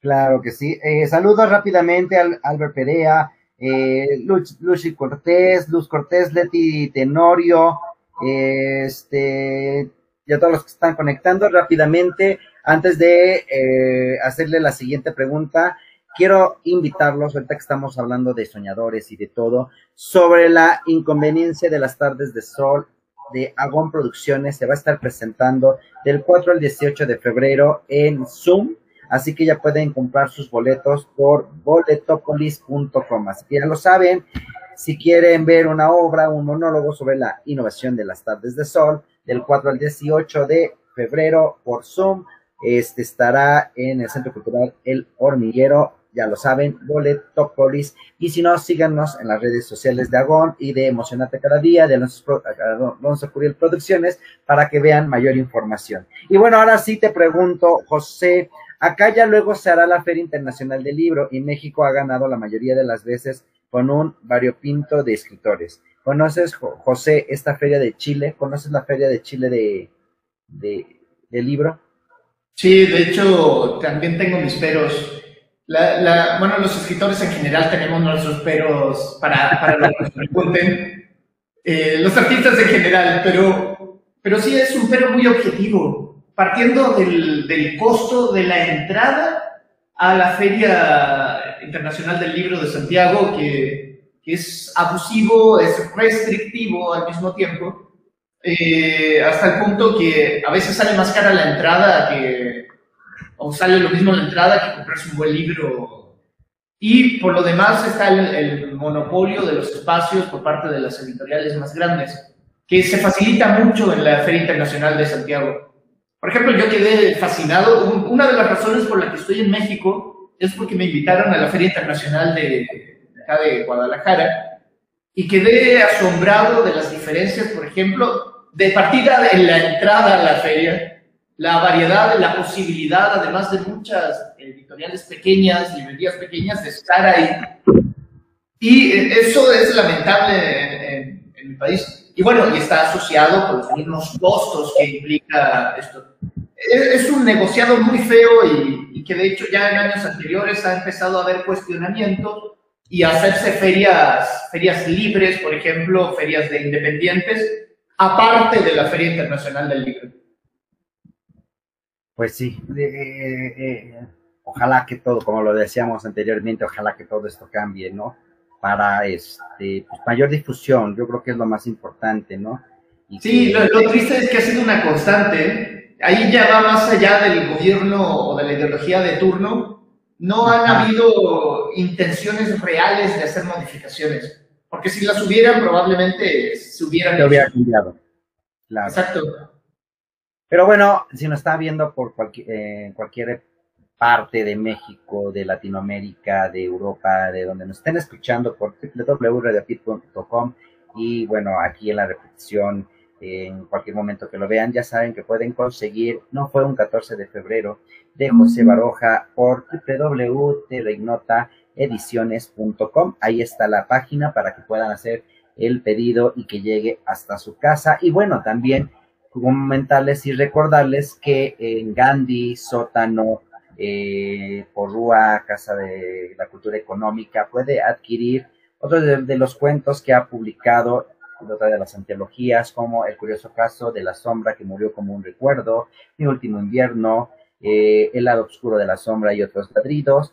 En fin, ustedes ya saben, ahorita como estamos encerrados, pues mire nada más, entra a la página, busca el título y lo puede pedir y llega a la comodidad de su casa. Ni siquiera va a tener que salir. Simplemente con un, ahora sí que con un clic, podrá tener cualquiera de estos este, libros. Bueno, qué mejor, ¿no? Conocer y darnos la oportunidad de conocer las obras de José Baroja. Y bueno, vamos a empezar con eh, una etapa del programa que se llama Me lo dijo Adela. No sé si en Chile, sus, eh, cuando eras pequeño, pequeñuelo de primaria, de secundaria, aquí en México había un libro que se había un cuaderno que se llamaba El Chismógrafo. En cada página poníamos preguntas. Entonces, eh, al que le tocaba el libro, el cuaderno, iba a ir contestando esas preguntas. Digamos que era como que el Facebook, pero escolar. Porque ahí ya podías, si te tocaba ser de los primeros, pues ya te fregaste, pero si eras de los últimos o eras amigo del dueño del libro o del cuadernito, pues ya te podías leer todo el chisme de a quién le gustaba. Entonces, me lo dijo Adela, es algo parecido. Yo te voy a hacer algunas preguntas y tú vas a tener que contestar. Ya sabrás si es verdad o mentira, pues, nosotros te creemos. Sí, no, y ya, estoy aquí, así que no, no, no, puedo escapar a ningún lado. Ya no puedes escapar. Bueno, me puedes decir la que sigue, por favor. bueno, fíjate que la primera pregunta que tengo es, ¿te has arrepentido de algún cuento que hayas publicado y que digas, chin, no lo debía de haber hecho? Sí, pero, pero no por el tema, sino que porque el cuento no estaba bien terminado y, en la premura de publicar, pues ahí está, está en, el papel y, ya, ya, no quisiera tenerlo. Pero sabes que me ha repetido más de poemas que de, cuentos. Es que es más difícil, ¿no? Me imagino, y va a la siguiente pregunta. ¿Qué es más fácil para ti? ¿Hacer un cuento o un poema? Ah, pues eh, hacer un cuento. Porque, una, porque ya tengo el oficio y, estoy acostumbrado y soy muy lector de cuentos. Y el poema realmente escarba muy profundo y, y eso a veces es contraproducente. Digamos que es más fuerte eh, trabajar un poema por la parte emocional. Sí, en cierto modo la, la parte técnica alivia un poco y la extensión, pero el poema suele, tiene que ser más directo, más eh, visceral, digamos, así desde el interior, y eso también te puede generar algo de dificultad al momento de escribir. Claro. Oye, y bueno, ya nos comentaste que había una, una de tus obras que duró dos años. ¿Cuál ha sido el mayor tiempo que le has dedicado o igual sigue en el tintero eh, de algún cuento que eh, para déjame organizar mis ideas porque ya me confundí yo. ¿Hay alguna obra que haya eh, permanecido en el tintero más de dos años o que todavía no salga y por qué? Sí, yo diría que la, mayor parte de, mis cuentos ha tardado entre un año, un año y medio, hasta dos años incluso. El caso mayor es esta novela que todavía no se publica, pero de los que he publicado sí ha tardado y del que me arrepiento precisamente fue porque no me tomé todo este tiempo para, para hacerlo. Lo que, dice que además escribo con mucha frecuencia y estoy revisando mucho tiempo, porque si no estaría publicando de aquí a 10 años más. No, pues, eh, y eso es padre, ¿no? Eh, eh, ¿qué, tan des, ¿Qué tan cierto es que después de que escribes algo tienes que dejarlo descansar mínimo una semana para volver a darle una segunda lectura? Yo creo que cada cuento tiene su, su tiempo y, y, hay ocasiones en que sí, eso es muy certero. De hecho, a veces es bueno porque uno mismo se va cegando con lo que está escribiendo y, y a veces no ve los errores que puede haber. Y anticipo, cualquier relato siempre va a tener algún que otro error. Lo importante es que no tenga errores en las partes importantes como para que logre trascender. Uno cuando lea a Edgar Allan Poe ve perfección en la técnica, por ejemplo y sabe que ese cuento puede perdurar incluso más de 100 años después de que fue escrito. Sí, definitivamente. Oye, y hablando de perfección y todo, ¿te ha pasado lo contrario? De que tú hayas escrito algo y que tú digas, esto está, digo, eh, sabemos que nunca hay una perfección, pero hablando de que dices, ya está terminado, para mí está bien, y alguien te diga, no, ¿sabes qué? No, tienes que cambiarlo. sí, me pasó alguna vez con una editora. Y entramos en disputa y, debo confesar que tenía razón. Ella tenía razón.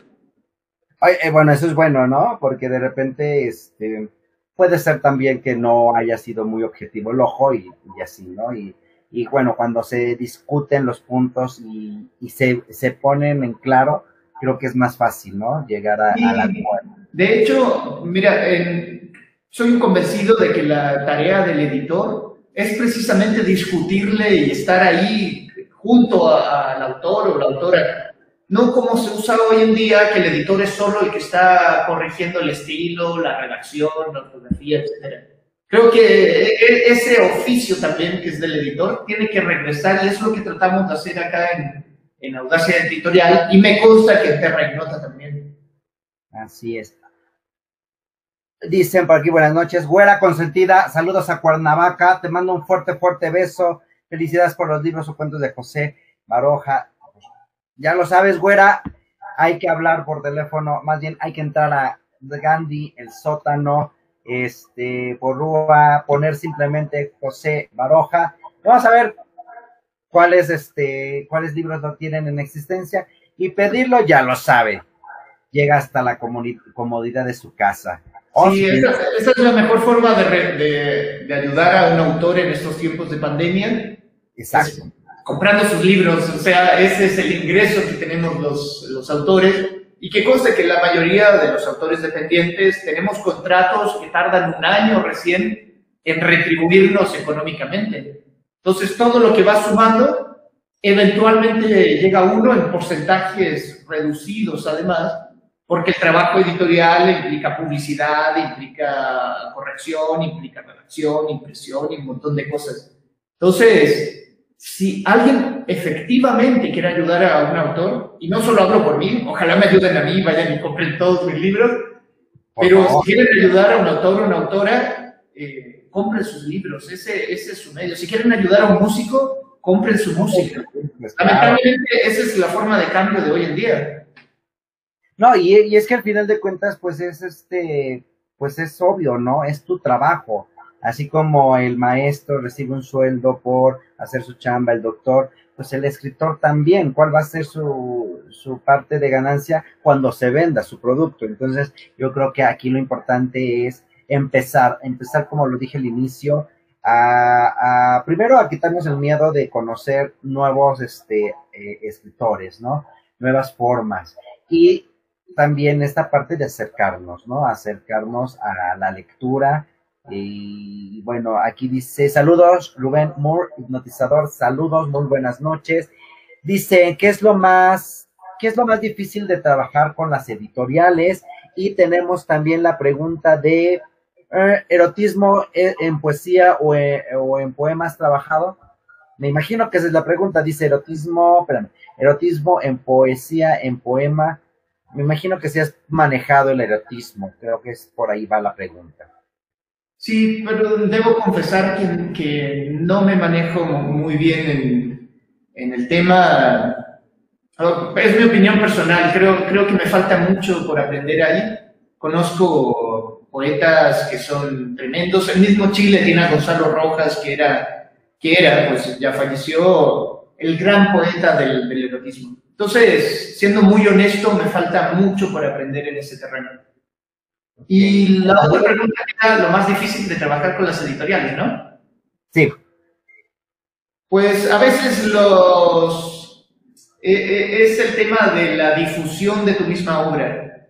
Porque uno a veces se encuentra trabajando con editoriales que no se toman en serio, aun cuando restan el porcentaje de, de, que les corresponde por publicidad, por difusión, y no se lo toman en serio y entonces queda en manos de uno el poder difundirse, publicarse, publicitarse, siendo que el acuerdo, porque es un acuerdo, es que ellos tendrían que hacerse cargo de eso para aliviar un poco. No significa que uno no lo haga, no tiene que hacerlo sí o sí aprovechando las redes, pero que caiga todo el peso sobre uno. Yo creo que son esas disputas, porque las otras que tienen que ver sobre los textos en sí son entendibles, son necesarias, y además uno tiene que estar abierto a que un experto en esa materia también te diga, este camino sí, este camino no, o incluso alto, ya está, no tienes que negarle nada, no tienes que quitarle nada, etcétera, etcétera. Claro, no, yo creo que, eh, yo creo que ese es el, el principal, ¿no? La publicidad, ¿no? El poder eh, difundir eh, el libro y que este sea conocido. Yo creo que sería la, más... La información incluso, por ejemplo, yo me vine a enterar solito de que en Gonville estaba el libro electrónico, estaba uno de mis libros electrónicos, porque nadie de la editorial se dignó de avisarme que en esa librería estaba el libro electrónico o que en otra estaba el libro físico, y enterarse solo también es feo, porque de nuevo, es como un acuerdo que uno hace, le entrega a un hijo o una hija para, claro. que esté, esté en el mundo ¿Perdón? Les entregas a tu hijo para que lo cuiden, para que eh, lo, lo, publiciten y de repente que no te y tú siendo el papá no sabes dónde anda tu hijo, está cañón, ¿no? Exacto, o sea, creo que es una analogía muy precisa respecto al sentimiento. Sí, ¿no? de, ¿dónde está mi hijo? ¿Cómo que lo están? Oye, hablando de, eh, ahorita seguimos con las preguntas, gracias a, los que nos están escribiendo, pero hablando de esta parte que, fue cuando nos conectamos y que te dije, ahorita retomamos el tema. Eh, en esta pandemia, pero yo creo que para la cuestión editorial, ya la, la parte tecnológica vino a, este, pues no a sustituir en un 100%, pero sí la forma de la cuestión impresa de un libro, ¿no? Y, vino esta parte de bájala eh, este, a, tu, tabla, a tu celular y es más fácil, incluso hasta los costos son más, eh, un poquito más barato. Sin embargo, quiero que tú como editorial y tú como escritor, quiero que nos cuentes cómo ha sido, es bueno, ha sido benéfico realmente no. Yo en lo particular te puedo decir que yo prefiero tenerlos en físico, no sé por qué, no es lo mismo tener la tabla, pero bueno, no es lo que yo diga, es lo que realmente sea viable para los escritores. Sí, de hecho, el, mira, en términos objetivos, el porcentaje que uno gana por el libro electrónico es menor que el que gana por el libro físico, partiendo por el, por el precio mismo del libro a no ser que se autopublicite, se autopublique, pero ya sabemos los riesgos también que están ahí. Ahora, soy de la idea de que uno no puede negarse al avance de las tecnologías, pero también creo que no, no necesariamente son excluyentes una de la otra. Me, me ha tocado el caso de que muchos, muchas personas compran el libro electrónico y después quieren adquirir el libro físico. Es decir, es como guiarlo a... Por, ejemplo, ahora, en, por eso como editorial hemos tomado esta idea también de la tecnología y nuestros libros, de partida, Audacia tiene una app para Android y, e iOS que sirve para reproducir audiolibros, que también es, es una ayuda y didácticamente también ayuda mucho. Eh, también en términos de inclusión es muy benéfica, pero al mismo tiempo, como creación de la editorial, buscamos el libro digital y el libro físico. Es decir, dar la chance de tener las tres. Nuestros primeros libros son digitales, por ejemplo, lo pueden encontrar eh, en Amazon. Está Zaragoza 204 de Héctor Viveros, un escritor mexicano. Está mi historia como paciente clínico de Celia Ceballos, otra escritora mexicana pero que también eh, van a tener eventualmente su libro, su libro físico. Lo mismo con Nuevas Letras Atenagónicas, que es, esta antología de escritoras, noveles que te, había comentado. También salió primero en digital, pero ahora va a salir en, su versión física. Entonces creo que todo finalmente se complementa y habrá quien prefiera el audiolibro, habrá quien prefiera el libro físico, habrá quien prefiera todo, que también es, es muy genial. Mejor, ¿no? es mejor, ¿no? Eh, eh, de repente es este, en esta parte que comentas de, la inclusión, los audiolibros, creo que ha sido una buena forma de llegar a la gente, ¿no? Eh, y, digo, yo sé que es muy difícil de repente porque no estamos acostumbrados, pero en algún momento, este, Audacia ha pensado hacer algunos libros o cuentos en braille. Digo, yo sé que no es lo más común, hay muy pocos, de hecho, muy pocos quienes este, sacan este tipo de, de, libros, ¿no? Eh, en esta parte de braille, pero... Y que lo... el tema de la inclusión es algo que nos importa mucho. De hecho, eh, yo mismo tengo entregado a una editorial argentina que se llama El Punto Táctil, que se dedica a escribir libros en braille porque me parece que, es importante, o sea, la verdadera inclusión, o más que la verdadera inclusión, para no usar ese concepto que es tan amplio, pero una inclusión objetiva es dar las facilidades para que cualquier persona en este mundo, sea cual sea su condición, pueda acceder, por ejemplo, a una creación artística como es una obra literaria. Y bueno, si lo llevamos al plano de, de la sociedad, eh, tienen que estar las facilidades para que, para que todos, todas tengan acceso a, a lo que necesiten. Concuerdo contigo, ¿no? Yo creo que es, es esa parte de la, eh, el acceso, ¿no? Y que todos puedan. Yo sé que el audiolibro es una parte muy, muy, muy, este, muy importante, primordial, que ayuda, ¿no? Pero también de repente este reforzamiento de los chicos a estimularlos, ¿no? A que lean a partir del braille y toda esta parte, pues sería interesante, ¿no? Digo, yo sé que hay, hay algunas este, editoriales o incluso hay gente que se dedica a transcribirlos, pero bueno, es poco a poco, ¿no? E, e, en este vaivén. Que, sí, exacto. Es, un poco dar la batalla de por medio a estas ideas que son tan humanas, además. Y, y sí, es un tema importante. De hecho, eh, Audacia, antes de que fuéramos también editorial, eh, estaba enfocada en, en, distintos programas para secundaria y todavía no está, solo que el, el tema de nuevo de la pandemia ha, ha, reducido los espacios en los que se puede participar. Muchos de estos eh, chicos de secundaria, chicas de secundaria, participaron, por ejemplo, en la grabación de algunos audiolibros como ejercicio de, involucramiento con la literatura. Muy bien, aquí nos preguntan, ya tenemos varias preguntas, entonces, una es, ilusión, fantasía, ciencia ficción, realidad, ¿cuál es el género que más te acomoda y cuál es el que no? Y de cuál nunca tú harías literatura, nunca escribirías. Esa es una. La otra es, ¿cuáles son tus libros favoritos?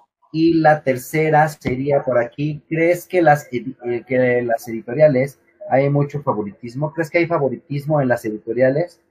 este, eh, a cuestión de conveniencia de temas. Ok, vamos en orden entonces. Vamos en orden. ¿Cuál sería el género que no escribirías y cuál es tu género que más te gusta? Que sería la primera, el que más te acomoda. Ok, ciencia ficción, realidad, fantasía, ilusión. Eso está interesante. Pues la verdad no me negaría a, ningún género siempre y cuando pueda darle la vuelta de tuerca personal y, mi estilo personal en particular. ¿Cuál es el que más me acomoda? Creo que el género fantástico, no el género de fantasía, como para hacer la diferencia. El género fantástico es la irrupción de, de lo irreal dentro de lo cotidiano. El género de fantasía está más ligado con la saga, Harry Potter, El Señor de los Anillos, etc. Y no es que no me gusten, de hecho, cuando digo que leo de todo, realmente leo de todo, simplemente me siento más seguro y creo que ese tipo de literatura representa más lo que, lo que quiero decir. Ahora, ¿qué tema? En, en ficción no hay tema al que me negaría. En términos de géneros, no escribiría nunca una autobiografía o una autoayuda, por ejemplo. Tengo mucho rechazo a, esos libros. Creo que es vender un poco una ilusión. Habrá a quien le sirva, pero en particular no me gustaría involucrarme con esos géneros. Ni escribir biografías tampoco a terceros. Ya me lo han pedido varias veces, pero, pero no, siempre les digo, no es el género que yo escribo. Sí, más bien, aquí podría ser más bien tu asesoría, ¿no? Digo, con una módica cantidad, yo te asesoro, escríbelo y te voy diciendo que sí que no. Sí, pero te, tengo, insisto, tengo un poco de, conflicto con eso.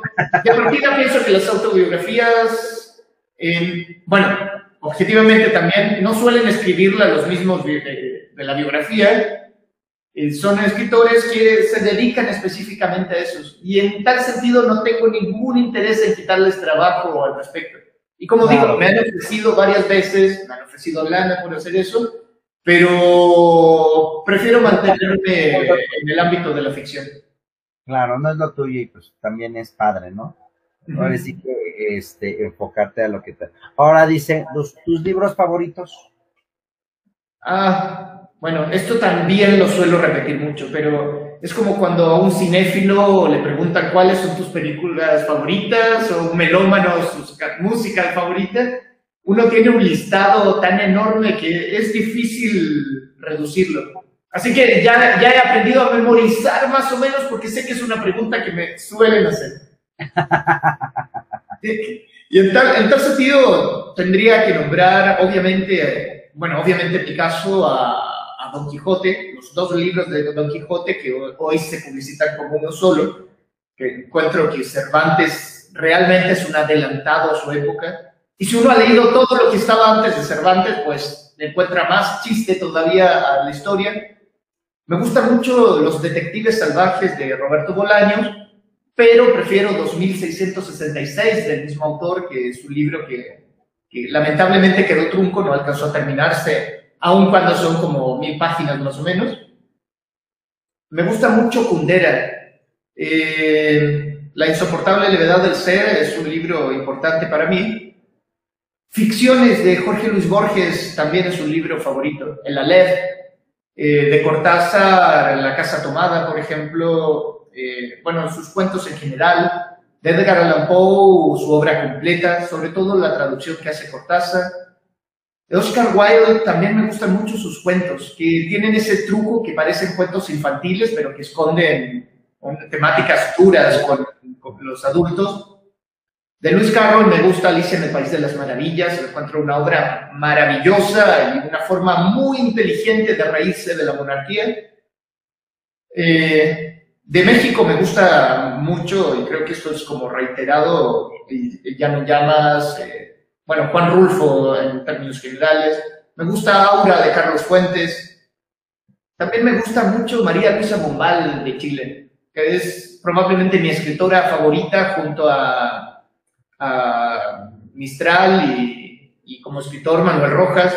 Entonces es un listado que podría ser de, no terminar. Me gusta Faulkner en Estados Unidos, eh, Oscar Wilde como irlandés, de España, eh, bueno, me gusta el mismo Miguel de Unamuno, me gustan los clásicos sobre todo, pero Pérez Reverte también es muy entretenido, Safón también es muy entretenido. Si, vieras la biblioteca en particular, es muy, muy amplia y sería casi de estar dando toda la noche un listado de lean esto, esto está muy bueno, esto es genial. Las mil y una noches, por ejemplo, lo encuentro fenomenal.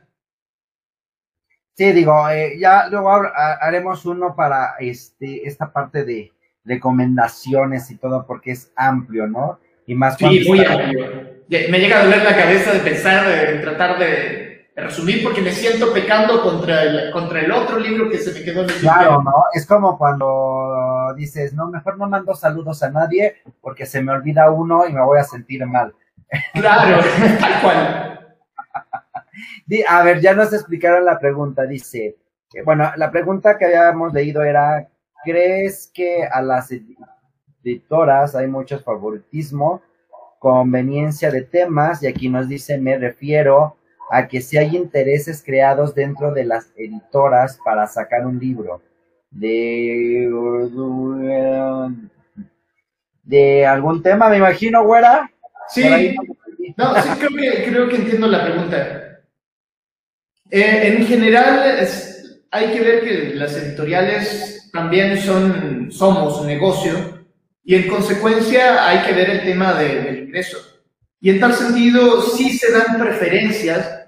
No, no creo en las editoriales pequeñas como esta que sea tanto por el autor o la autora en cuestión, como sí sucede en las grandes, pero eh, sí de repente se toma a un autor que le ha ido bien y se le sigue promoviendo y se le sigue publicitando porque le genera, le genera ingreso.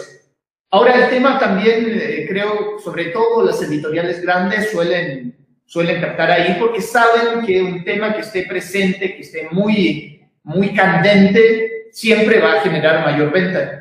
Incluso en, en, el cine se dan eh, compañías como Disney, que ya es un monstruo del monopolio, empieza a transformar a sus propios personajes, empieza a, cambiar tramas con el objetivo de caer de cajón dentro de, de lo que está en la contingencia. Entonces, siendo muy honesto, sí, las editoriales, más que favoritismos, tienen preferencias por ciertos temas que son aquellos que les van a dar un rédito económico de vuelta. Y en particular se da mucho las editoriales grandes porque son las que más invierten además en, en todo lo que es publicidad, establecimiento del libro, etc. Nunca hay que olvidar que, que también se mueve dinero dentro del, del negocio editorial y por eso también hacía hincapié, los escritores necesitamos, las escritoras necesitan sobre todo que, les, que compren sus libros porque parte de ese dinero va a caer en uno y ese es, su oficio, es de lo que come, de lo que vive, es con lo que uno toma el camión de repente. De hecho, yo me he sentido muy feliz cuando me ha llegado 10 pesos de, de la venta de algún libro. Alguien podrá decir, son 10 pesos nada más. Sí, pero el camión sale 9.50, entonces ya tengo un viaje asegurado. Claro. Por menos a, algún lugar donde ya pediré que me regalen comida, pero no, pero, o sea, para llegar a, algún lado. No, pero tienes razón, al final de cuentas yo creo que eso es lo importante. Yo creo que como en todo, eh, eh, la editorial también hace como el estudio de qué es lo que se vende, ¿no? Y dice pues, sobre esto. Y yo creo que cae a colación a la parte que decías. Por eso es importante esta revisión de textos para ver qué sí puedo publicar, ¿no? Que también radica eso en, eh, en la importancia, ¿no? De no cualquier título va a, dar una publicación, sino empieza esta revisión que contenga, como dices tú, lo técnico primero y posteriormente si el tema, si eso va a poder ser una cuestión de ventas, ¿no? Sí, y de hecho, no es una práctica solo actual. El mismo Edgar Allan Poe, que ya es canónico, es sumamente adorado, yo mismo lo, lo, admiro mucho, era un autor que salía a la calle, investigaba qué es lo que estaba leyendo la gente, leía los diarios para, para buscar temas en particular y de ahí escribía y eso fue lo que le generó eh, dinero e ingreso porque entendió que en qué estaba sintonizada la gente. Y los concursos literarios también son un, buen termómetro al respecto, porque te van indicando qué es lo que quieren conseguir las editoriales, porque uno ve que el concurso X tiene este tema, o el concurso Y tiene el mismo tema, y así sucesivamente. Claro, y sobre todo porque puedes abarcar el mismo tema varios escritores, pero la forma en que lo cuenta también puede eh, ser algo que puede gustar o no y esto también lo tiene que ver la editorial, ¿no? No solamente de, eh, de X o Y tema, sino cómo lo está tratando el escritor, porque de ahí también indica el que pueda ser contraproducente, ¿no? Aunque sea una obra para apoyar un movimiento, por decirlo, la forma en que se expresa, la forma en que ordena sus ideas, puede ser no muy buena, ¿no? Entonces yo creo que entra todo, aparte, aparte de todos los intereses que pudiese a ver. Sí, ahora yo soy un convencido también de que la ficción es una representación de la realidad, es decir, más, más que abordar un tema de una manera ideológica, dogmática, la ficción lo que tiene que generar es la pregunta acerca del tema. Y por eso se dan casos, por ejemplo, tan emblemáticos de autores que tienen una ideología de derecha, marcadamente de derecha, pero uno lee su obra y parece un texto revolucionario. Y es porque uno se va quedando con esos detalles, con la multiplicidad de voces también. Y por eso mismo estoy también muy agradecido, por ejemplo, con Beda Domínguez, que es mi representante, digamos, y mi amiga escritora en Sonora, acá en México, porque se atrevió a, invertir tiempo, dinero en, mi literatura y vio posibilidades de, de, de surgir. Lo mismo Terra Ignota de hecho, cuando una editorial se arriesga con un autor o con una autora, es sumamente valorable en los tiempos que corren, porque no suele pasar a no ser que de por medio haya un bestseller o alguna otra cosa. Entonces, por eso estoy tan agradecido con España, también estoy agradecido con Veda, porque vieron en, en mis letras algo que valía la pena y lo llevaron a algo concreto, que es como lo que te decía, cuando un me gusta no sirve demasiado, si no va acompañado de difusión o de, la adquisición del libro. Y por último, lean, pero y si no te gusta, perfecto, no te gustó, eh, pero ya tienes una opinión y no vas a estar adquiriendo los siguientes libros si no te gustó. Así es, ¿no? Conocer, conocer, primero es conocer, leer mucho de todo y ya como bien lo dijiste, te vas haciendo como ojo crítico de qué sí, qué no También eh, volvemos a lo mismo, lo que me gusta a mí no le va a gustar al vecino, ni a mi hermano, ni a mi mamá, ¿no? O sea, eh, eh, eso es también lo bonito de esto de que hay diversidad de, de, géneros, diversidad de escritores. Que sí, además las obras literarias, como decía, son partes emocionales de seres humanos que vivieron en distintas épocas, en distintos lugares. Entonces es natural que alguno te, te caiga gordo, por ejemplo no, no te caiga bien, te, moleste, porque es como tratar con personas. Hay gente que a uno le cae mal, pero al amigo le cae bien. Y es porque se leen, se ven, se representan cosas distintas. Siempre he dicho que el amor no lo vine, el amor en Don Quijote no lo vine a entender hasta que me enamoré. ¿Por qué? Porque se resulta mi propia experiencia en la obra. Y que también muchas veces eso parte también como escritor, ¿no? Eh, el que dentro de todo, como bien lo dices, eh, disfrazan al, al, personaje, pero es esencia de uno y de lo que va viviendo en el día a día y de lo que su contexto lo va rodeando y de repente dices, pues esto es lo que quiero plasmarlo, bajo otra mirada, bajo otro, otra circunstancia, pero al final queda latente ese sentimiento de, ¿no? Darle vida. de hecho, Recuerdo el caso más emblemático que, de la literatura que recuerdo es Dante Alighieri en la Divina Comedia, que se da el, el, gustito de meter en el infierno a todo aquel que le hizo mal, que lo traicionó y los tortura y los, los denigra de maneras muy creativas, además, hasta el punto que se establece el canon de cómo entendemos el infierno. Así es. No, y sobre todo, hasta como escritor puede ser hasta una manera de catarsis, ¿no?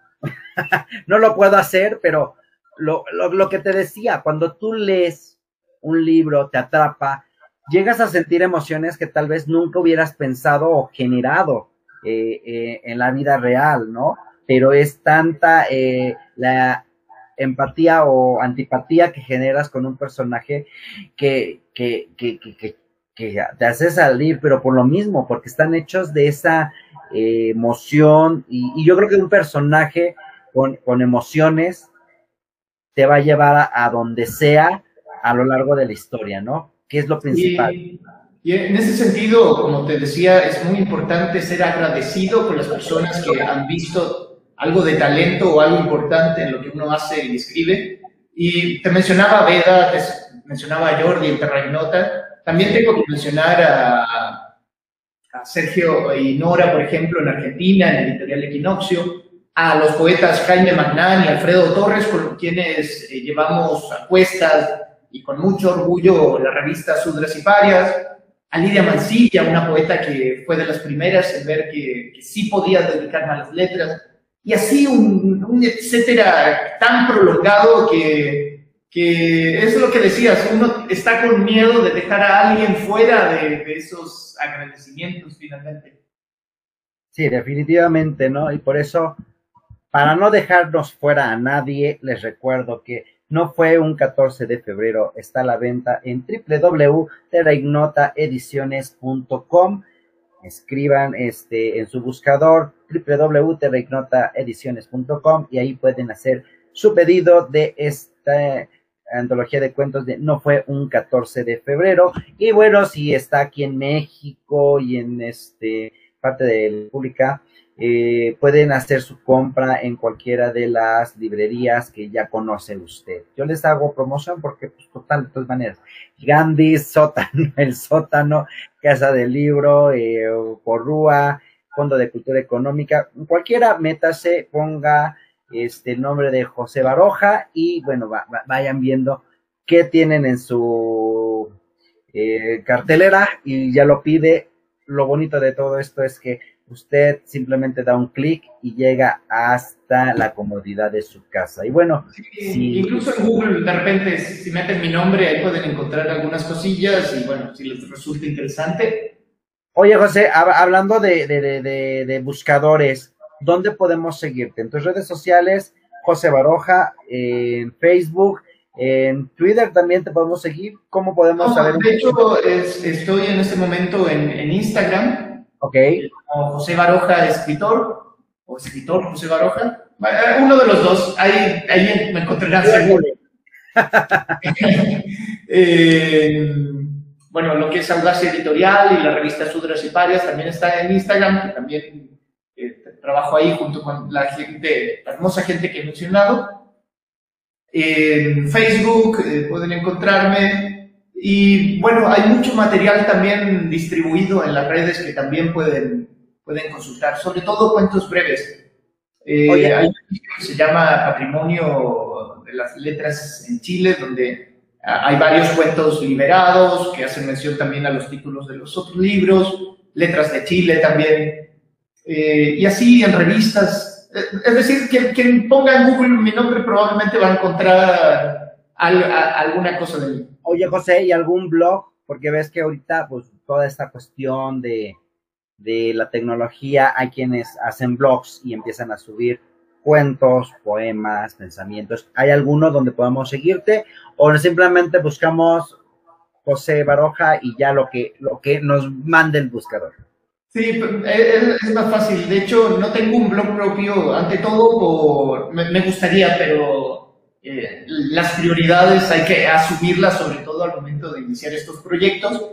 Pero sí estoy publicando continuamente, por ejemplo, en algunos grupos de, Facebook. Eh, eh, a veces subo incluso relatos ya publicados, pero narrados por mí.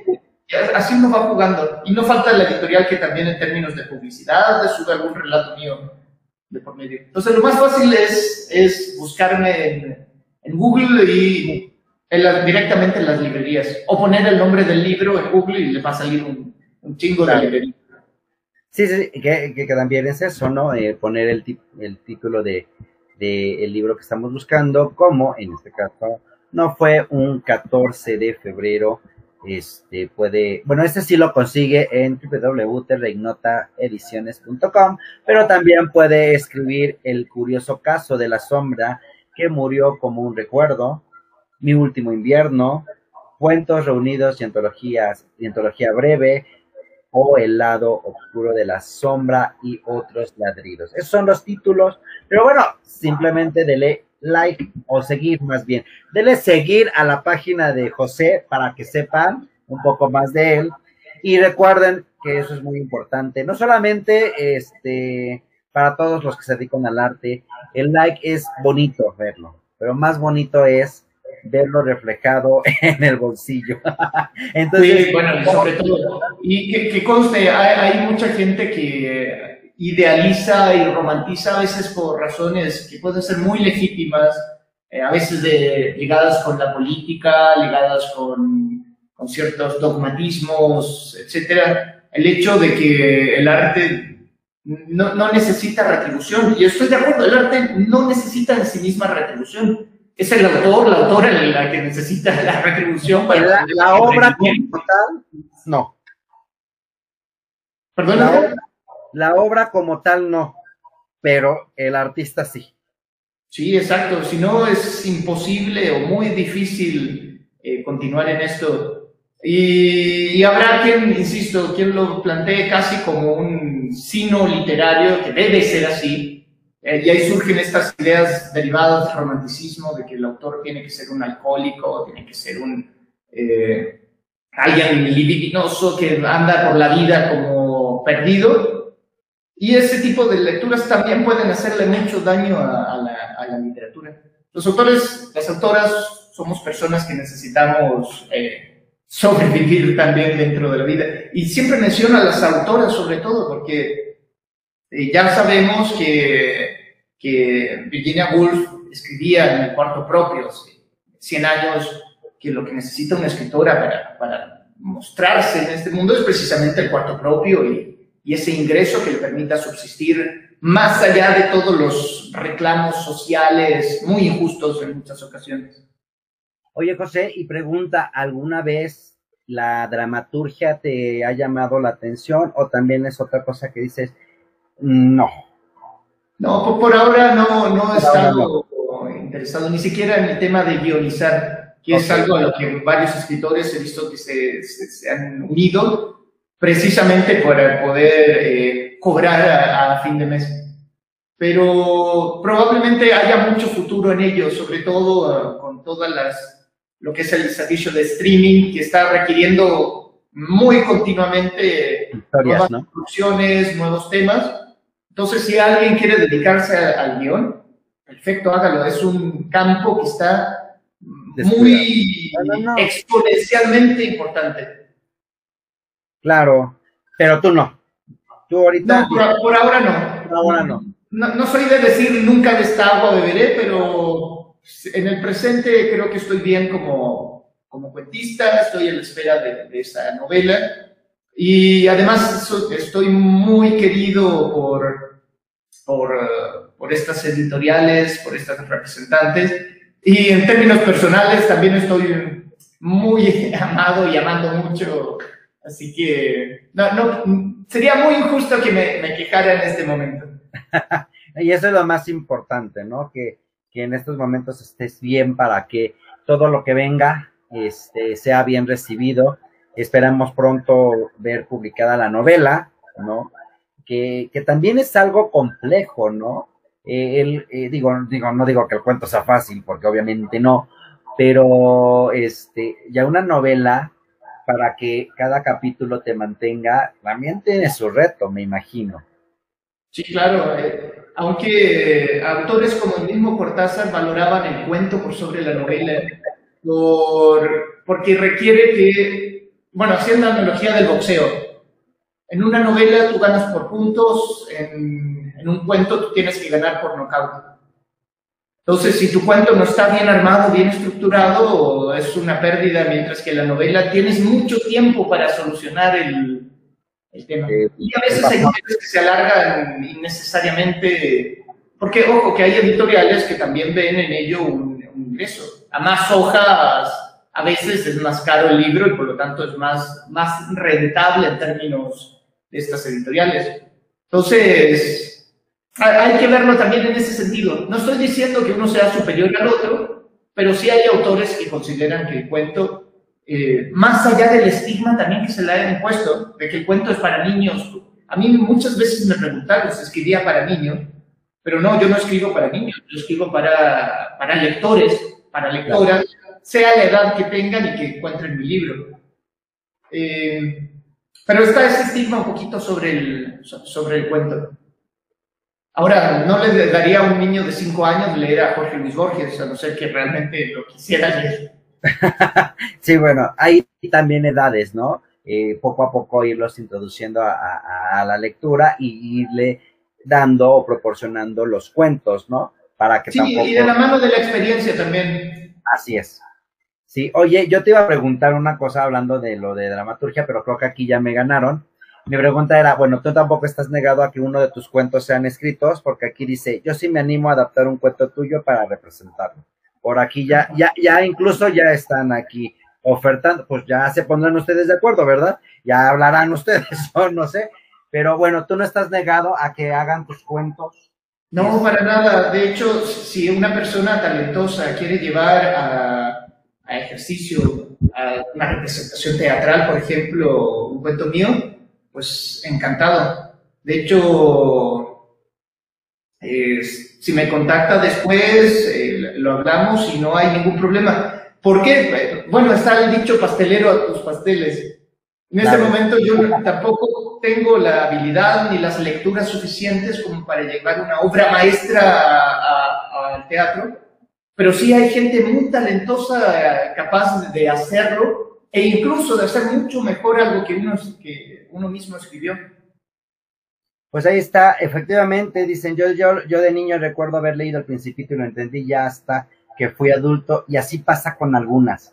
Tú las puedes... Sí, es que va además de la mano de la experiencia. Por ejemplo, el Lazarillo de Tormes habla de una infidelidad desde el principio. Entonces, eh, muchas escuelas cometen el error de dar a leer el Lazarillo de Tormes a un niño de 12, 11 años ¿Qué, rayos vas a ver eh, sobre lo que está narrando Lázaro y de lo que se está justificando?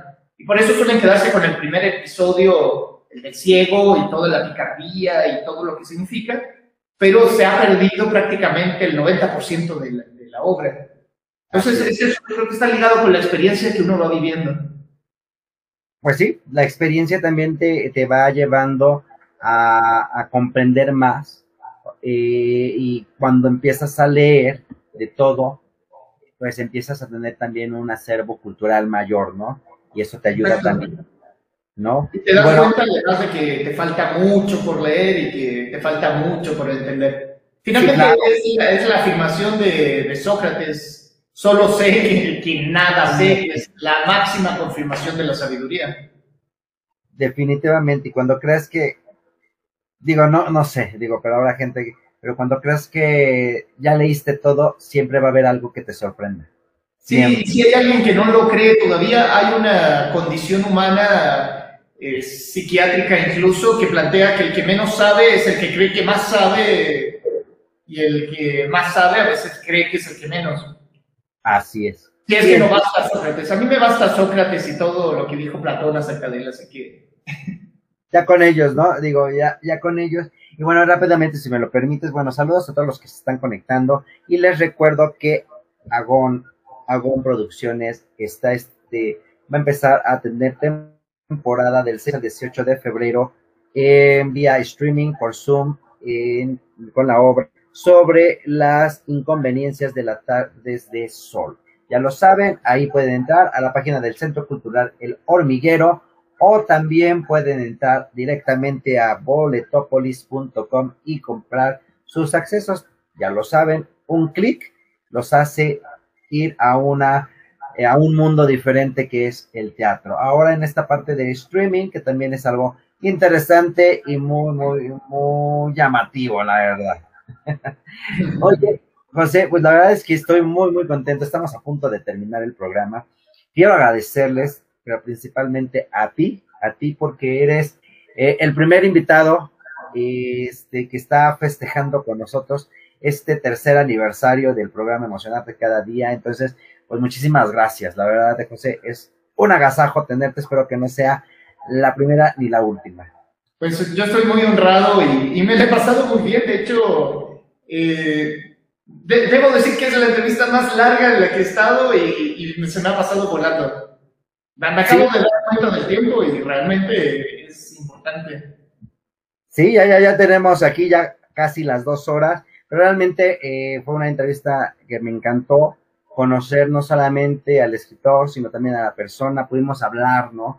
De esta parte de, de, del editorial, de tu, de tu publicación. No fue un 14 de febrero. Recuérdenlo todos los que nos escuchan por www.radioapit.com y nos están viendo por Emocionarte Cada Día y Alonso Curiel Producciones, que pueden conseguir el libro entrando a www.terraignotaediciones.com. Y si no, pues pueden buscar en el sótano, eh, cualquier editorial o en el buscador de Google, José ay, perdón, perdón, perdón, ahora sí, por andar hablando rápido, José Baroja, en el buscador, y ahí ya le van a salir todas las editoriales que tienen sus, este, sus, sus libros, y pues ya, simplemente lo compran. José, muchísimas gracias.